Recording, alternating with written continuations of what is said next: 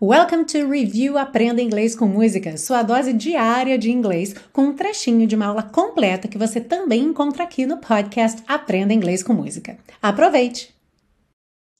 Um ponto interessante nessa música é que quando ela diz Before I put on my makeup, I say a little prayer for you, ela cria uma ideia de sequência. Antes de colocar minha maquiagem, eu faço uma pequena prece para você. Essa é uma maneira bastante simples de organizar ações em sequência. Por exemplo, antes de tomar café, eu tomo banho. Before I have breakfast, I take a shower. Depois de almoçar, eu tiro uma soneca. After I have lunch, I take a nap.